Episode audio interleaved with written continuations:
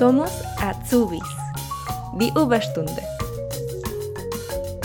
Esta semana viajamos al estado de Baden-Württemberg a conocer el trabajo que realizan un grupo de mujeres con su revista digital Latina Magazine.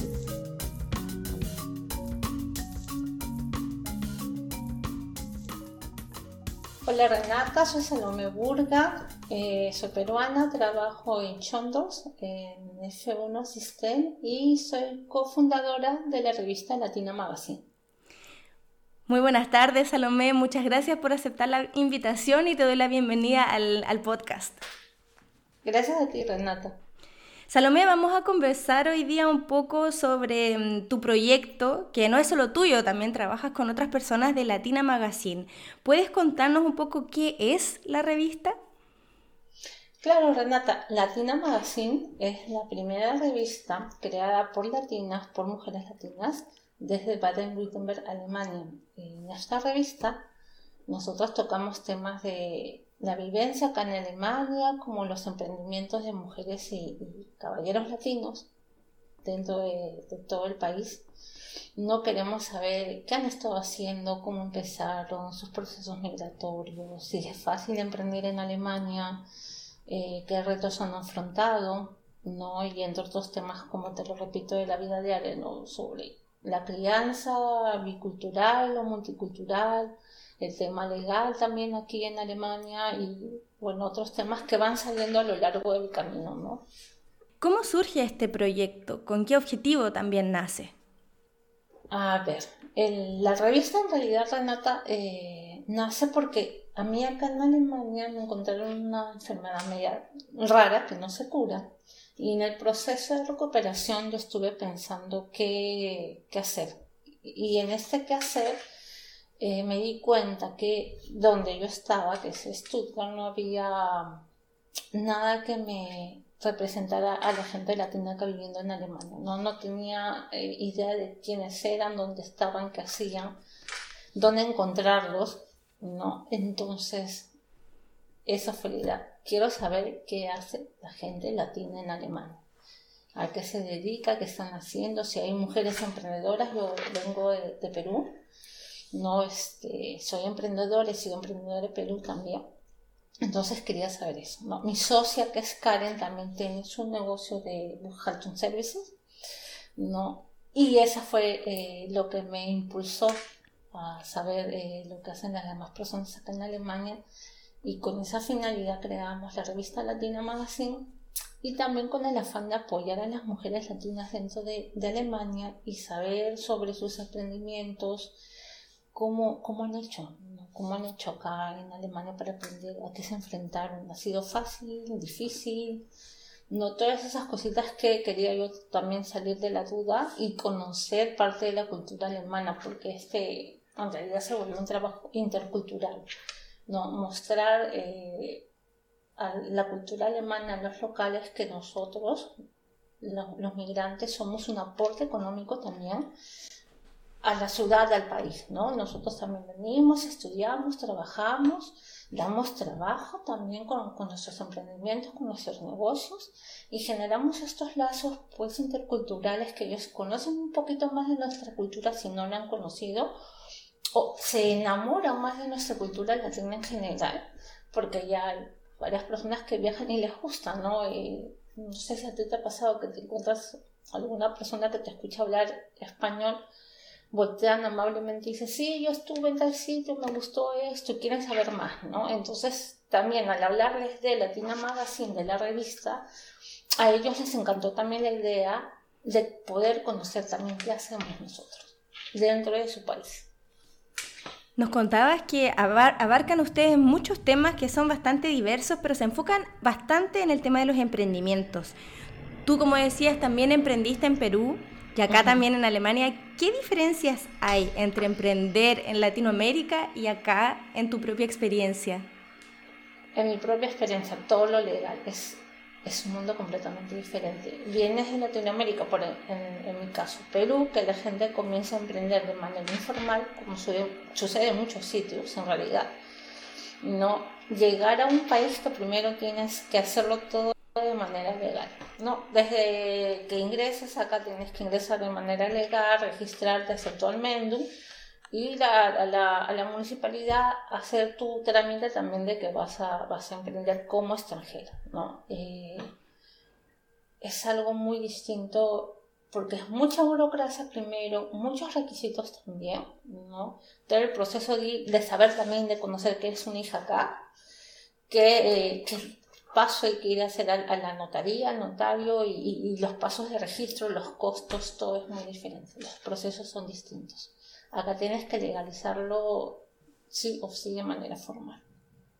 En Latina Magazine, ustedes cuando abordan estos distintos temas, ¿cómo es el enfoque que le dan? Cuéntanos un poco de qué se tratan los artículos que publican.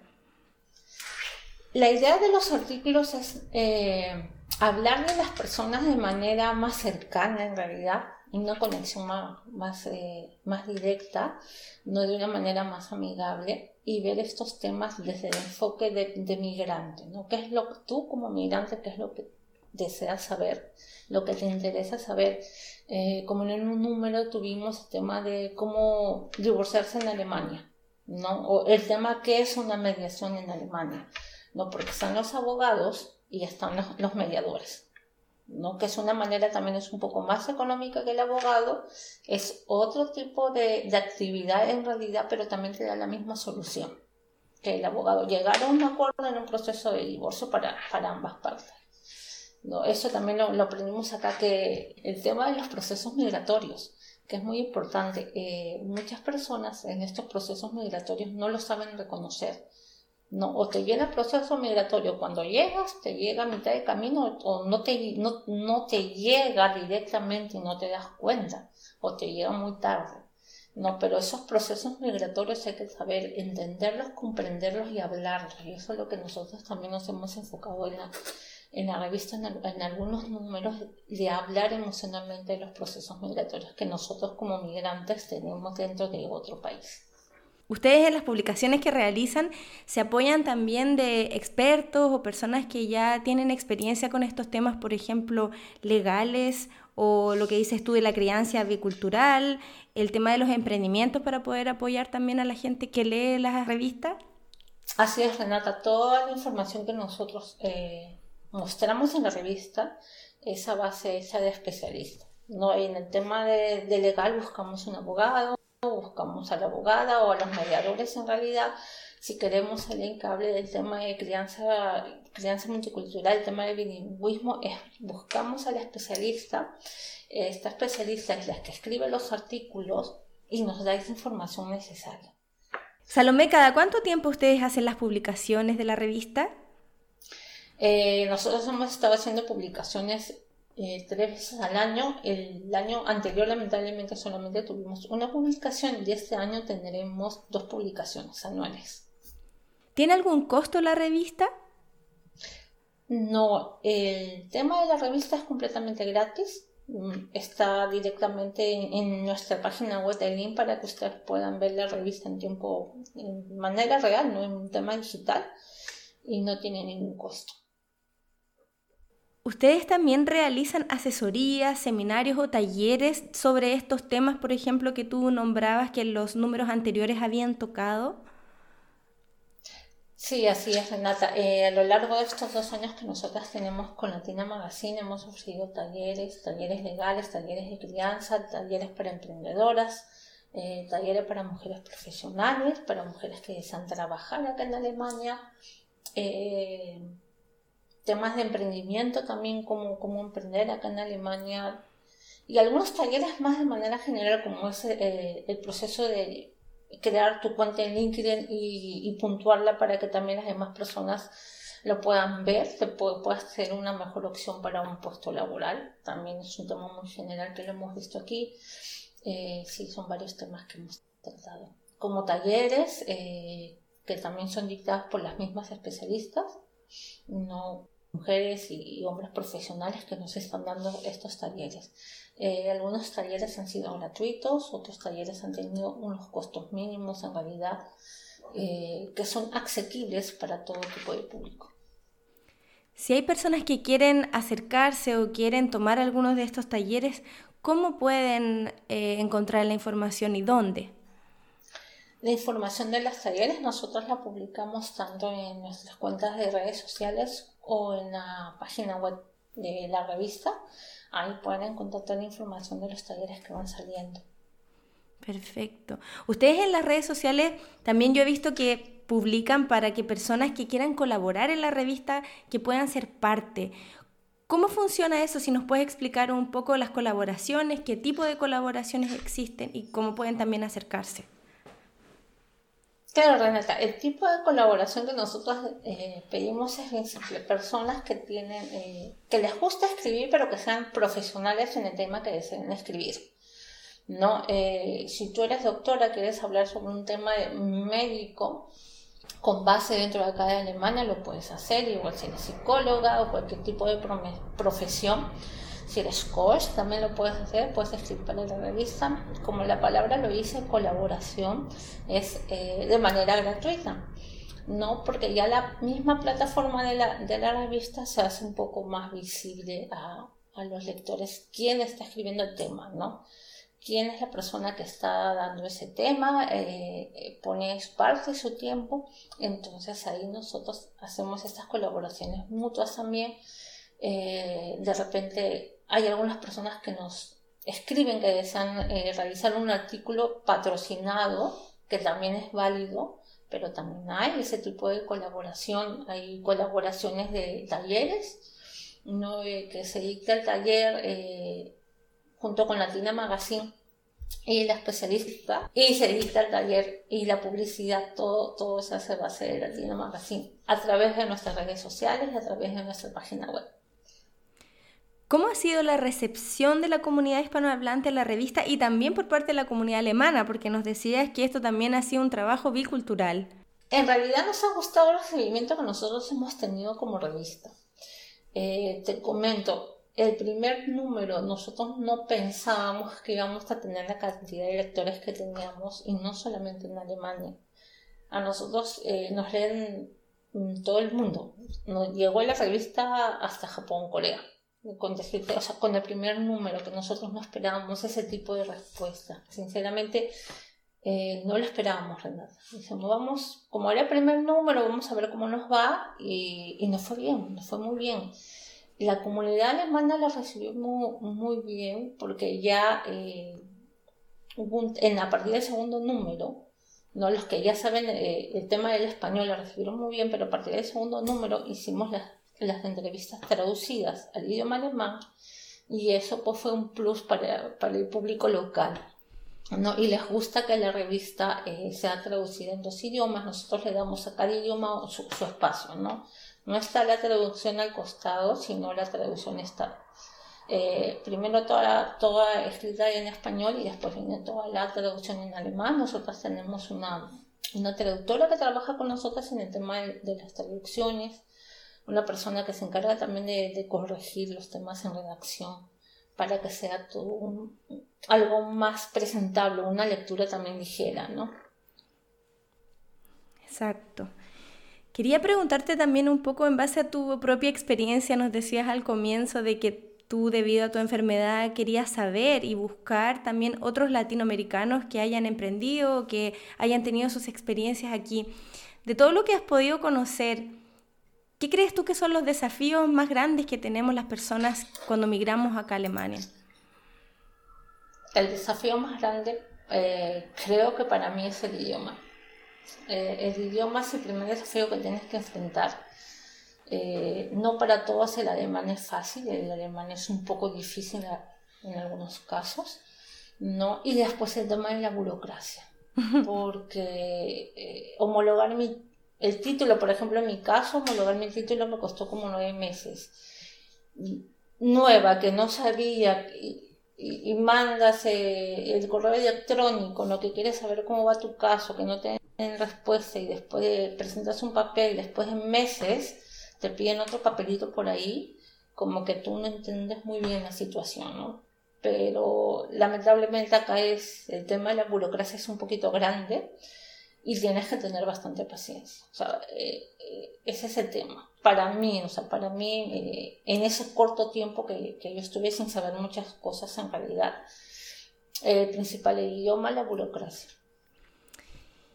Y para ir terminando, bueno, nos decías que la paciencia es algo que hay que cultivar estando acá. ¿Hay algún otro consejo que nos puedas compartir que te ha servido a ti, bueno, para aprender el alemán y también para vivir aquí? Eh, culturalmente. visita museos, visita eh, librerías, visita librerías, visita museos, hazte un tiempo de conectar con los locales, con la, con la naturaleza también del país. Eso es lo que a mí me sirvió bastante para, para conectar acá. Eh, escuchar a las personas mayores que te cuenten cosas de Alemania. Es, es muy interesante cuando tú encuentras a alguna persona mayor que te encuentre cosas de Alemania, realmente es algo que te llena más de conocimiento y aprendizaje y saber cuál es el proceso también del cambio que ha tenido Alemania cuando la gente se comentaba en esta época. Usábamos marcos pero pasó el tema de, de, la reunificación Alemania y ahora la economía. O sea es muy interesante esto porque tienes que empaparte culturalmente de lo que es el país no sin dejar tampoco de lado tu cultura pero creo que es una base muy importante es conocer tu país, dónde está culturalmente. No, hay una tradición acá que la aprendí, eh, que se trata de los muchachos constructores, ¿no? Eh, una vez estábamos en un, en un, restaurante y entró un muchachito vestido de, negro con una, una ropa, eh, entre comillas, lo voy a decir folclórica, ¿no? Pero no era tan folclórica.